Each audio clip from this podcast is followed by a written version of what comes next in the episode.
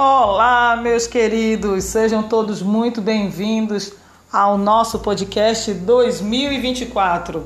Para honra e glória do Senhor, vencemos 2023, né? Eu acredito que 2023 tenha sido um ano bem difícil para algumas pessoas, né?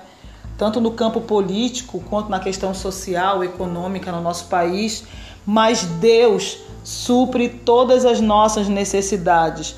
E como diz a palavra do Senhor, até aqui nos ajudou o Senhor. Então sejam todos muito bem-vindos ao nosso podcast 2024.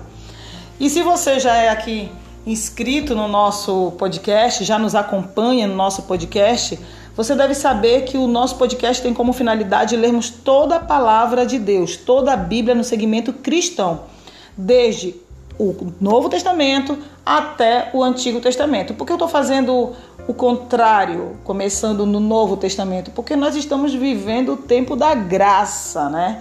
O tempo da graça, o tempo em que Jesus deixou o Espírito Santo para orar, interceder por nós, que ele veio ao mundo para nos salvar, que Deus deu seu Filho unigênico para que todo aquele que nele crer não pereça, mas tenha a vida eterna. Amém? Então vamos continuar a nossa leitura. Nós estamos no livro de Lucas, no capítulo 1.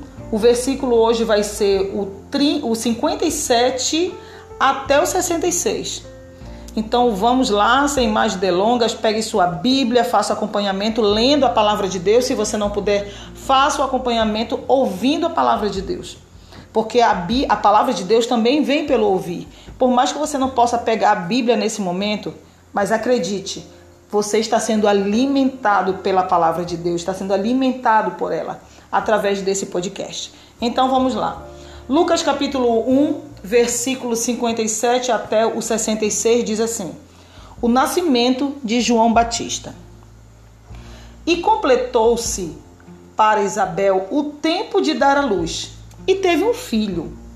E os seus vizinhos e parentes ouviram que tinha Deus usado para com ela de grande misericórdia e alegraram-se com ela. E aconteceu que ao oitavo dia vieram circuncidar o menino e lhe chamavam Zacarias, o nome de seu pai. E respondendo sua mãe, disse: Não, porém será chamado João. E disseram-lhe: Ninguém há na tua parentela que se chame por este nome. E perguntaram por acenos ao pai como queria que lhe chamasse. E pedindo ele uma tabuinha de escrever, escreveu dizendo: O seu nome é João. E todos se maravilhavam. Todos se maravilharam. E logo a boca se lhe abriu e a língua lhe soltou e falava louvando a Deus. E veio temor sobre todos os seus vizinhos, e em todas as montanhas da Judéia foram divulgadas todas essas coisas. E todos os que as ouviam, as se conservavam em seu coração, dizendo: Quem será, pois, este menino? E a mão do Senhor estava com ele. Louvado seja o nome do nosso Senhor e Salvador Jesus Cristo. Queridos, eu acho linda essa mensagem. Por que, que eu acho tão bonita essa mensagem? Aqui fala sobre o nascimento de João Batista. Eu não vou nem falar mais adiante, eu vou falar sobre o que, o que a gente leu em outras passagens. Isabel não podia ter filho ela já tinha uma idade muito avançada e ela era estéril. E Deus teve compaixão e misericórdia dela, porque era do propósito dele que João viesse a nascer. A Bíblia diz lá na frente que ele era a voz que clamava no deserto. Querido João veio para proclamar a vinda de Cristo. Ele falava sobre o arrependimento dos pecados. Quando nós lermos mais adiante, você vai ver a importância de João, de João Batista. Então, João, ele veio de uma linhagem de pessoas que temiam a Deus. Isabel, apesar da idade avançada, mesmo assim, quando ela nem acreditava e nem esperava mais, ela nem estava esperando, engravidou. Foi um milagre. Então, muitas vezes você pode pensar, eu posso chegar a pensar que, poxa, a minha idade está avançada, Deus não tem mais uma obra na minha vida, foi prometido tanta coisa na minha vida até hoje não aconteceu. Ei, calma. Há um tempo para todas as coisas. E outra coisa que me chama muita atenção nessa mensagem aqui é que eles circuncidaram o menino no oitavo dia. Eles fizeram um pacto, porque a circuncisão para os judeus é um pacto com Deus. É uma aliança que eles têm com Deus. É um sinal da aliança que Deus faz com o povo de Israel desde quando ele tirou o povo de Israel do Egito. Então pare para observar que a Bíblia aqui falou que quando ela a criança nasceu, que João nasceu, os vizinhos se maravilharam, eles ficaram felizes, se alegraram com ela. Sabe por quê? Porque viram que Deus teve misericórdia e compaixão dela. E mais, eles falaram que a questão do. Ela disse o nome do menino que era João. E eles disseram, mas não tem ninguém na tua família com esse nome? E perguntaram para o pai dele, Zacarias, e Zacarias confirmou o que ela estava dizendo, escrevendo numa tabinha. E nesse momento a língua dele foi solta. Por quê? Porque devido à incredulidade de João, de Zacarias, o anjo disse: "Por que tu não acreditaste? Tu não vai falar até o nascimento da criança". E quando a criança nasceu, quando a criança fez oito dias que eles fizeram a circuncisão, Zacarias voltou a falar. A Bíblia diz aqui que a língua dele, né, destravou.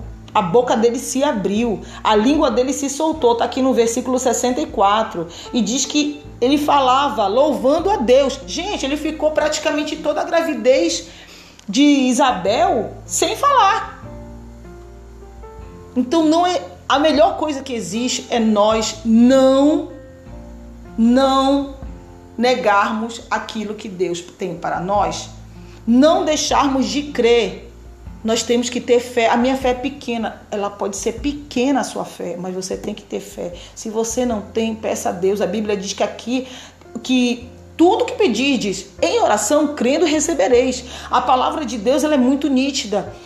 Recebeis mal porque pedirdes mal. Então nós temos que saber pedir. Ah, eu não sei pedir. Então peça para o Espírito Santo conduzir a sua oração.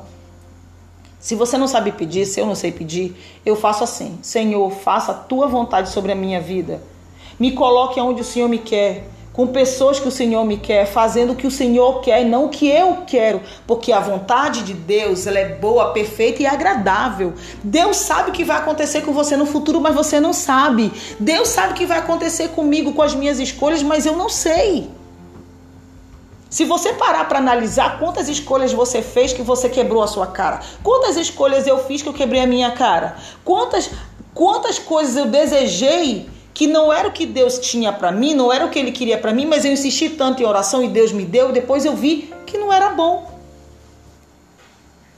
Então nós temos que nos alegrar com a vontade de Deus sobre a nossa vida com a vontade de Deus, com a bênção de Deus sobre a vida daqueles que o servem. Nós temos que nos alegrar com aqueles que se alegram. Os vizinhos de Isabel se alegraram com a bênção que ela recebeu.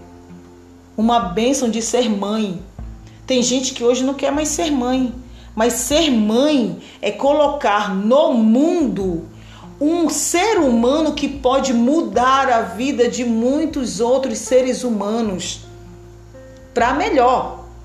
Tudo vai depender de como você conduz a tua criação. Se é uma criação pautada nos preceitos bíblicos, se é uma criação pautada naquilo que somente você crê, de acordo com o que o mundo crê, de diretrizes que são do mundo e não de Deus. Então, assim, independente de qualquer coisa, o papel de uma mulher quando mãe é importantíssimo para a sociedade, para o mundo espiritual e para Deus. Deus nunca vai te dar um filho em vão. Se ele te deu um filho, existe um propósito para esse filho existir na sua vida. Não sei por que eu estou falando isso, mas Deus sabe.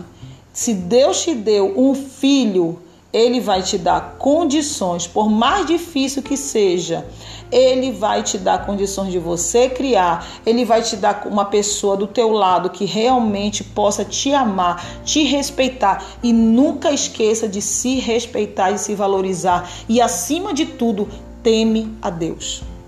Então que nós venhamos a ficar com essa mensagem, porque a Bíblia diz que a mão do Senhor estava com ele, com quem? Com João.